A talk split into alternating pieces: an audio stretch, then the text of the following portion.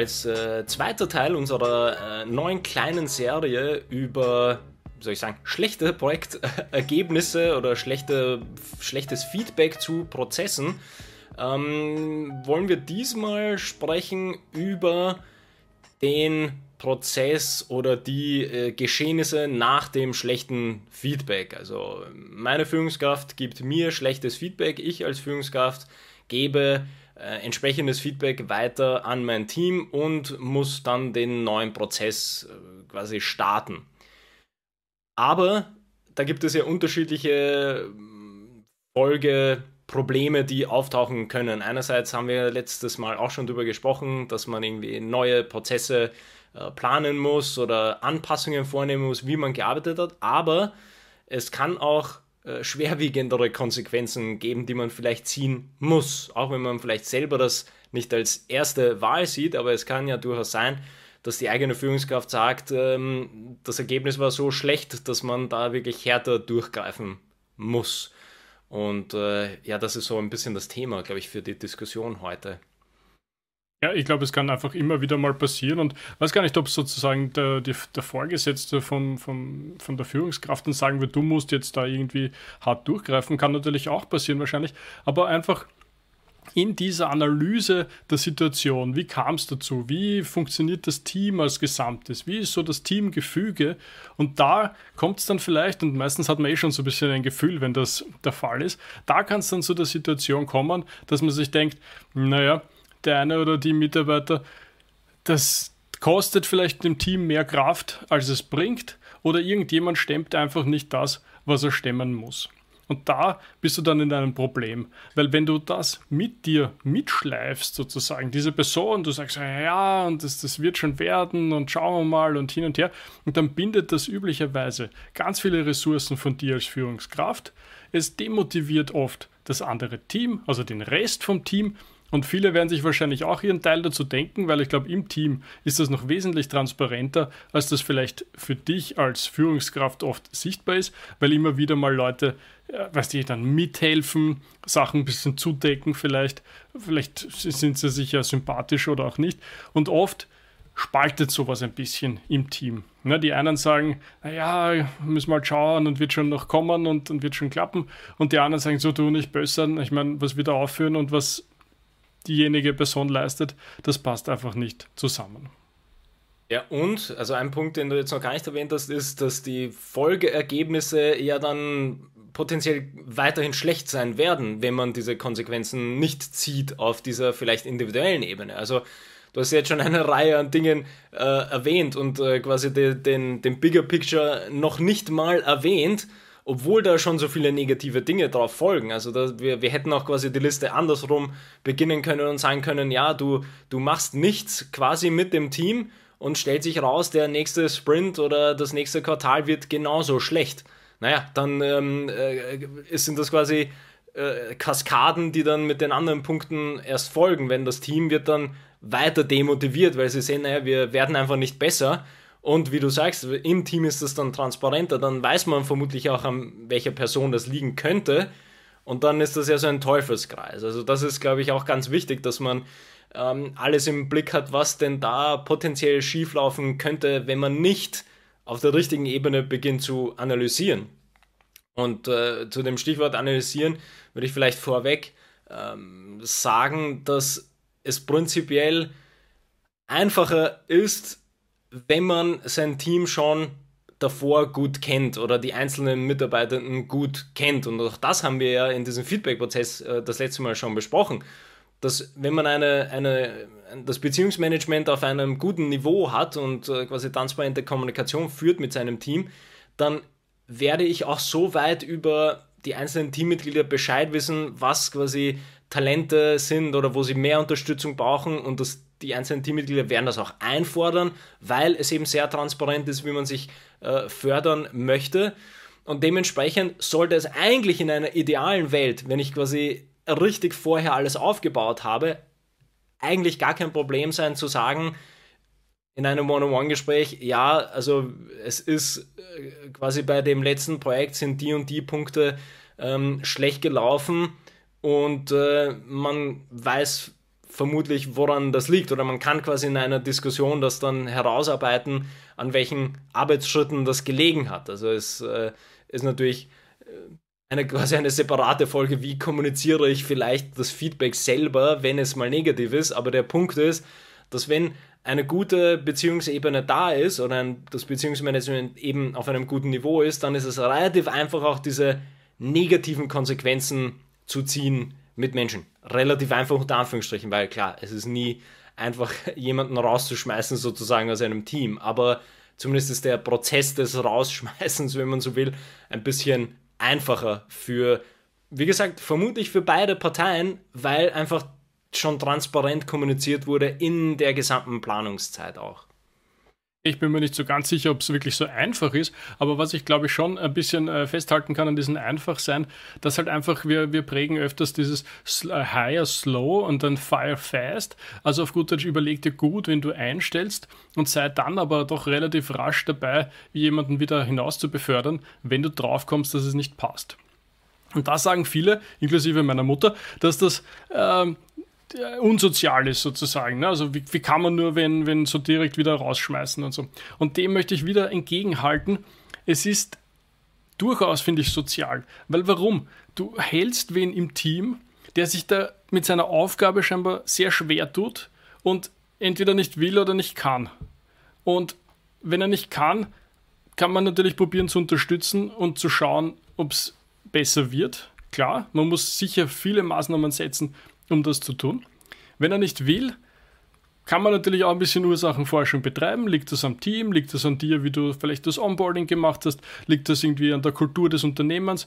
Dann sollte man daraus Schlüsse ziehen für das Hiring in Zukunft. Wieso hast du jemanden geheiert, der irgendwie kulturell dann nicht dazu passt? Nicht zum Unternehmen, nicht zum Team, nicht zu dir, vielleicht als Führungskraft? Ergänzt dich als Führungskraft vielleicht nicht? Das ist oft ein wichtiger Punkt. Ne? Du musst im Team irgendwie komplementäre Fähigkeiten schaffen sodass sich die, das Team aber auch mit dir gemeinsam ergänzt. Und wenn das aber alles nicht zusammenpasst und du eigentlich die ganze Zeit mehr Mühe hast, das ist ja für die Person auch nicht gut. Ja, es ist ja, du kannst ja nicht davon ausgehen, dass jemand schlechte Arbeit abliefert. Und ich meine, ich glaube, die meisten haben schon ungefähr im Gefühl, wie gut die Arbeit ist, die sie da abliefern. Und dann kommt ständig irgendwie so, da passt was nicht, dort passt was nicht, das müsste man besser machen, das hätte man schneller machen müssen. Also das erzeugt ja einen enormen Druck, das erzeugt Stress und ich kann mir einfach nicht beim besten Willen nicht vorstellen, dass das auf Dauer eine Situation ist, die der Mitarbeiter erträgt. Und dann weiß man natürlich nicht, wo kommt der Mitarbeiter her. Ne? Vielleicht ist es für den Mitarbeiter eben auch schwierig, diesen Schritt zu setzen und, und sich selber einzugestehen, okay, das war auch von mir eine schlechte Entscheidung, diesen Job anzunehmen. Entweder bin ich noch nicht so weit oder das passt einfach nicht und ich wollte unbedingt, weil, weiß man nicht, ja, es, es könnte das Image der Firma sein oder irgendwie dabei sein oder gerade dringend einen Job gebraucht oder verschiedenste Gründe könnten dafür gesprochen haben, warum man diesen Job angenommen hat, obwohl man vielleicht selber ein schlechtes Gefühl dabei hatte. Aber jetzt auch wieder traut man sich nicht, diesen Schritt zu setzen und zu sagen, ja, stimmt, ich sollte mich eigentlich umschauen um was Neues.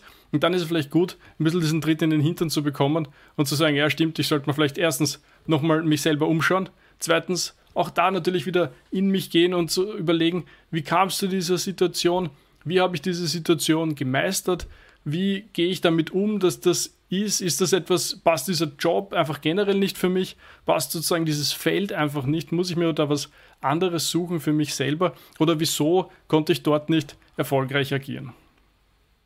Wird für dieses Unsozial sogar ein, ähm, also dieses, äh, diese Anmerkung, dass es unsozial sein sollte, würde ich äh, ein beliebtes oder bekanntes äh, Konzept auch nochmal anwenden, nämlich das Extreme Ownership, wie du es äh, quasi jetzt auch schon ein bisschen ausgeführt hast.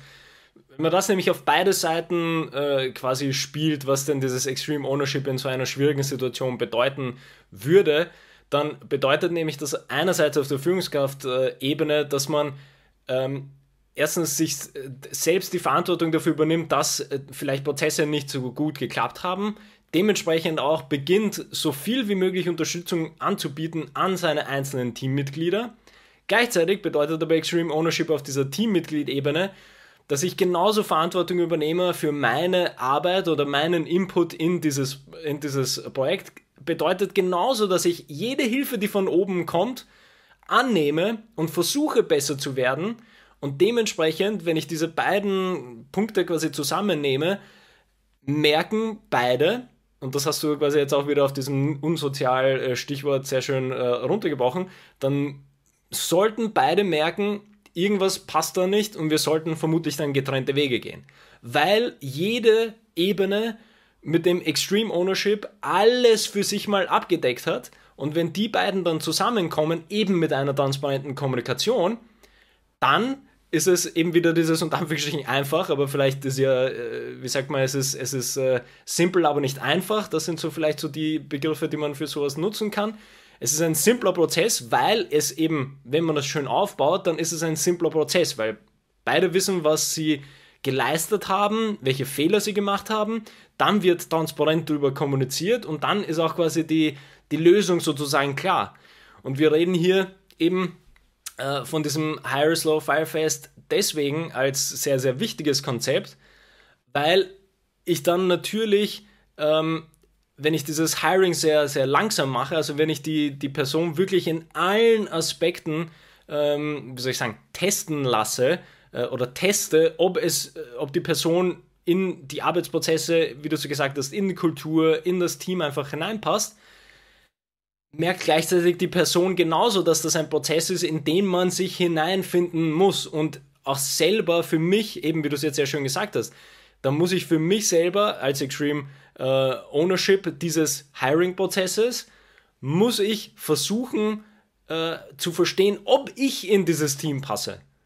Und dementsprechend äh, nähert sich das dann beides wieder an. Und wenn wir das quasi den Kreis wieder schließen, wenn alle Extreme Ownership für ihren ähm, Prozess übernehmen, dann ist es eigentlich auch kein Problem, dieses schnelle Firing zu machen.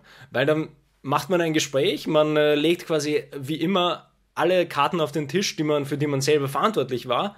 Und dann wird sich herausstellen, ja, okay, wir haben alles versucht, was möglich ist. Ich als Führungskraft habe alle Unterstützung versucht. Du als äh, Mitarbeiter hast alle Unterstützung ähm, dir geholt von allen, versucht dich zu verbessern, hat nicht geklappt, okay, dann müssen wir wohl getrennte Wege gehen. Klar, ist jetzt wieder sehr simpel runterkommuniziert, aber der Punkt ist genau das. Da ist nicht Unsoziales dabei, sondern da geht es darum, dass man für beide Parteien das Beste möchte. Von der Partei ausgehend. Ja, also ich möchte auch nicht quasi als Teammitglied in einem Team sein, wo ich unglücklich bin und wo wir schlechte Ergebnisse abliefern, ständig und ich im Unterbewusstsein sowieso weiß, dass ich hier nicht abliefern kann aus diversen Punkten. Ja, also das möchte man ja selber auch nicht. Das heißt, das ist immer ein Zusammenspiel von, äh, von Extreme Ownership, würde ich sagen.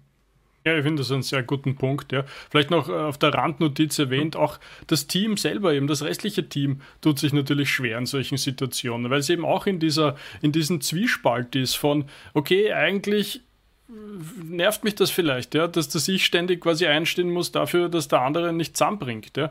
Und dann, dann entsteht da natürlich so eine Spaltung im Team, die du erstens sowieso nicht möchtest und zweitens erzeugt die natürlich auch Stress und Druck. Und damit erzeugst du schon wieder eine Situation, die einfach schwierig ist. Und deswegen kann man ganz klar sagen, wenn du jemanden im Team hältst, und das, das erleben wir ja oft genug, ja, irgendjemand wird gehalten, weil er halt irgendwie was tut, ich weiß nicht, er kennt irgendwen oder er, weiß irgendwas, was die anderen nicht wissen, bringt zwar sonst nichts zusammen, aber irgendwie so eine kleine Sache, die, die, die, die weiß nur der Herr X, ne? oder die Frau Y, die macht immer dieses und jenes und dann, die, die können wir nicht rausschmeißen, die tut sonst den ganzen Tag nichts, aber diese eine Sache da drüben, und da ist natürlich auch wieder dein Extreme Ownership gefragt. Ja, wieso hast du so eine Situation kommen lassen, wo Wissen so gehäuft ist auf einer Person, an einer Stelle, sodass du einfach äh, dann nicht mehr äh, in der Lage bist zu manövrieren und zu operieren. Weil du hast dich einfach in einen in eine Situation gebracht, wo du nur mehr sagen kannst, ja, na, ja, ich weiß eh, aber sie brauchen wir halt. Und das ist wirklich total ungut und du möchtest ja wirklich äh, vor dir das alles verwalten und, und gestalten vor allem und Möglichkeiten abrufen. Du möchtest Initiativen setzen, du möchtest aktiv sein. Du möchtest irgendwie das Team sein, was was erreicht, was was zusammenbringt und nicht irgendwie das Team, was aus diversen Restraints heraus, also aus Gründen, die dann vielleicht gar nicht so bei dir liegen oder die du vielleicht in der Vergangenheit liegen, die du nicht angegangen bist, dann irgendwie so eingesperrt sein, dass du gar nicht mehr reagieren kannst für das, was eigentlich für dich, deine Ziele und das Team am besten wären. Bei dem ist auch der, der, die Perspektive ja schon äh, teilweise fehlgelaufen, würde ich sagen, weil Spezialisierungen sind ja gut und wichtig, aber Spezialisierungen müssen immer im Kontext des gesamten Teams gesehen werden und es reicht tendenziell selten, dass man eine Spezialisierung hat, die sich auf eine eben Spezialgeschichte bezieht und sonst abgekapselt ist vom Rest. Und dann kommt halt wieder der, der, diese restliche Überlegung dazu ist, ist dieses Spezialding, was man macht, überhaupt auf dem Niveau, auf dem es sein sollte? Oder wie, wie, wie soll ich sagen, dass das äh, es gerechtfertigt, dass die Person nur das macht, sozusagen. Also es gibt ja dann vielleicht auch Spezialistinnen und Spezialisten, die dann vielleicht noch mehr abdecken können für den anderen Kontext, den das Team halt erreichen möchte. Und das aber, wie du gesagt hast, sind ganz viele Stichworte dabei, dass man ja, man möchte Performance erreichen, man möchte Performance abrufen, man möchte sich verbessern können. Und das sind halt Bausteine, die man als Führungskraft dann zusammensetzen muss und vor allem auch, worüber wir auch oft reden, ist halt eine Analysefrage genauso. Das heißt, ich kann natürlich nur Schlüsse ziehen, wenn ich das auch verstanden habe, was passiert. Und zum Verständnis kann ich nur kommen, wenn ich diesen Schritt zurücknehme und versuche, mir ein Bild davon zu machen. Und natürlich dann zu reflektieren, welche ähm, Prozesse schon dahinter gesteckt sind, welche Maßnahmen man nehmen kann und so weiter und so fort. Also dieses Stichwort reflektieren, das sollte man jetzt natürlich äh, implizit ständig drinnen gehabt, sollte man aber einfach nochmal aussprechen alles von dem, was so passiert, was bei dir passiert, was im Team passiert, das sind alles Dinge, über die man immer wieder mal nachdenken sollte. Wie kam es zu diesen Situationen? Was war mein Beitrag dazu, dass es dorthin kam? Was hat der andere, was löst er vielleicht in mir aus? Es kann auch oft sein, dass es einfach auf der zwischenmenschlichen Ebene nicht passt. Und auch dann muss man sich natürlich die Frage stellen, äh, liegt es jetzt wirklich am anderen oder an dir? Und selbst dann wenn es sozusagen nur an dir liegt, ist jetzt irgendwie schwierig zu argumentieren, warum du dann, aber weißt du, was ich meine? Also wenn es einfach nicht passt, ja. dann passt es halt nicht und dann kann man natürlich in sich selber hineingehen und, und überlegen, ob man das äh, lösen kann, diese Blockade für sich selber. Aber wenn du das irgendwie nicht zusammenbringst, ist es auch schwierig natürlich. Und dann vielleicht wieder in Summe die bessere Situation, weil äh, auch dann wirst du wahrscheinlich nicht über dich hinaus wachsen und den anderen vielleicht hinunterdrücken die halbe Zeit, obwohl es total ungerechtfertigt ist, eigentlich, weil es was mit dir zu tun hat. Das im Reflexionspunkt würde ich sogar einwerfen, dass äh, für mich führt das ja ein bisschen wieder auch Hand in Hand oder es führt zurück zum Extreme Ownership. Und was da, glaube ich, ein ganz, ganz äh, spannender Faktor ist, ist, dass man also wir reden jetzt natürlich immer von der, von der Führungskraft selbst, die quasi reflektieren sollte über die eigenen Handlungen, die Prozesse, die dahinter gestanden sind, äh, wie man kommuniziert hat, etc. etc. Aber was ja, damit das ganze Bild schön rund wird, müsste man ja in seinem Team diese Reflexionsprozesse genauso einführen und einfordern auch, dass das eben gemacht wird, weil äh, dann, dann fehlt uns halt dieser eine Baustein auf der individuellen Ebene.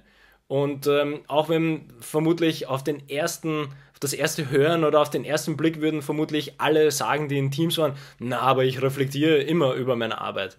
Und dann würde ich aber jedes Mal, jedes Mal sagen, ähm, ich glaube, das, was, was die meisten unter Reflektieren verstehen im Arbeitskontext, ist nicht das, was äh, notwendig wäre, um quasi Extreme Ownership äh, und einfach erfolgreiche Teamprozesse halt durchzuführen. Weil es reicht nicht mit, ja, hatte ich heute Spaß oder nicht oder habe ich heute länger gearbeitet oder war es heute schwer oder war es nicht schwer. Also das sind nicht die Reflexionsfragen, die man sich stellen muss. Vor allem, weil ja in den meisten Fällen dieser Reflexionsfragen äh, sich ja eher auf den äußeren Kontext beziehen und nie auf die eigene Person. Und das machen natürlich alle, weil wer lästert nicht gerne über seine Kolleginnen und Kollegen und über die Arbeit und diverse Besprechungen, die man hatte. Also die lästert man ja sehr gerne. nur das ist kein Reflektieren, also das ist genau nicht die Ebene, die man erreichen möchte. Ja, da, da bewerte ich einfach nur meine äußeren Umstände. Aber spannend ist ja tatsächlich das, wie ging es mir in der Besprechung? Wieso ging es mir so in der Besprechung? Konnte ich meinen Beitrag leisten in der Besprechung? Wie habe ich kommuniziert mit den Menschen? Wie habe ich die Kommunikation aufgenommen, die vielleicht von meiner Führungskraft gekommen ist? Oder wie kommuniziere ich in dem Team? Und so weiter und so fort. Also diese Ebene muss man ein bisschen anpassen. Und dann macht auch wieder dieses gesamte Konzept Sinn, mit wie ziehe ich quasi Konsequenzen, wie ziehe ich negative Konsequenzen aus schlechten Ergebnissen. Weil dann sollte es wieder ein simpler Prozess sein, wenn alle Parteien das entsprechend abdecken. Und wieder, es ist, nicht, es ist eben nicht einfach. Es ist ein simpler Prozess, aber da ist halt viel, viel, viel Arbeit dahinter. Vor allem als Führungskraft, wenn ich neu ein Team bekomme, reden wir auch immer wieder drüber. Das sind die Dinge, an die muss man sich halt ranmachen. Das sind die Dinge, die muss man in sein Team hineinbringen, diese Gedankenprozesse, Reflexionsprozesse, Arbeitsprozesse. Daran muss man primär arbeiten. Weil man, wie wir es immer sagen, man ist nicht vorne und zieht sein ganzes Team, sondern man möchte sein Team irgendwie heben und unterstützen. Und das, das ist, äh, dieser Rahmen gehört einfach da dazu. Ja, unbedingt. Und das ist einfach dieser, dieser Punkt von äh, sich, sich gerade zu halten, jetzt habe ich ein bisschen den Gedanken verloren, ähm, sich, was wollte ich sagen? Ähm, ich wollte eigentlich dorthin in die Richtung, also nicht das, was du preachst, ist nicht das, was du predigst, ja, genau. ist relevant, sondern, sondern nur das, was du akzeptierst. Und da, da kann man eine schöne Linie dann ziehen ähm, dafür, ob, ob du quasi erfolgreich bist. Ne? Weil, weil, ja, du kannst dir deine Gedanken gemacht haben und du kannst das predigen die ganze Zeit, aber wenn du es nicht, also nicht, nicht nachverfolgst und dann nicht äh, sicherstellst, dass das, was du dir vorstellst, dass deine Erwartungen und, und deine, deine, deine Wünsche im weitesten Sinn auch dann in die Tat umgesetzt werden, dann äh, musst du dir auch wieder die Frage stellen, wie viel liegt dann am anderen, dass er es nicht gemacht hat? Ja, okay. Aber wie, sehr, wie groß war dein Beitrag dazu, dass du es einfach nicht entsprechend eingefordert hast? Das ist natürlich dann auch leicht zu sagen, ja, ich habe es ja eh gesagt, aber alle anderen haben es halt nicht gemacht. Ja, da sind wir jetzt wieder bei dieser, bei dieser Verantwortung vom, vom von du hast ein schlechtes Feedback für dein Team bekommen und, und du drehst dich um und sagst, ja, ich habe es ja eh gesagt, sie sollen das tun, aber äh. haben es halt leider nicht gemacht. Ne? Und das so, ja, das ist ein bisschen zu einfach. Und vielleicht mit diesem Ausklang von, überleg dir gut, ob es an dir liegt oder ob es am anderen liegt, sollten wir vielleicht äh, zum Schluss kommen. Ja, eh, es kann schon sein, dass es am anderen liegt, aber es gibt eine Riesenchance, noch einmal zurückdenkend, dass es auch an dir liegt. Absolut. Und wenn wir das äh, quasi abschließen aus der Führungskraftperspektive, ist dieses, äh, an wem es liegt, ist äh, die Aufgabe der Führungskraft, ist eben herauszufinden, dass es nicht an der Person liegt oder es hinzubekommen, dass es nicht an der Person liegt. Also nur um das nochmal zu bemühen, dass es ein, eine Unterstützungsfunktion ist. Also sobald du als Führungskraft sagen musst, ja, hier an dem Teammitglied ist gelegen, hast du als Führungskraft versagt und nicht das Teammitglied. Weil die Aufgabe der Führungskraft ist, dass dieses Teammitglied so erfolgreich wie möglich ist in der Arbeit, die es zu tun hat. Und sobald ich dann, wie du es jetzt ja schon dargestellt hast, wenn ich das Feedback von oben bekomme und meine Reaktion ist, ja, aber das habe ich der Person gesagt, okay, dann, dann ist tatsächlich das Führungsverständnis irgendwann mal komplett falsch abgebogen, weil ja, dann, dann ist diese Verantwortung halt, äh, wird gleich äh, so, äh, bei erster Gelegenheit abgegeben und das äh, ist dann ein Rollenverständnis, das, das nicht ganz das Richtige ist, würde ich sagen. Genau, und da möchten wir nochmal Werbung machen für die Folge der letzten Woche, wo wir über genau das ausführlich, glaube ich, gesprochen haben. Genau. Super, dann vielen Dank fürs Zuhören und bis zum nächsten Mal. Bis dann.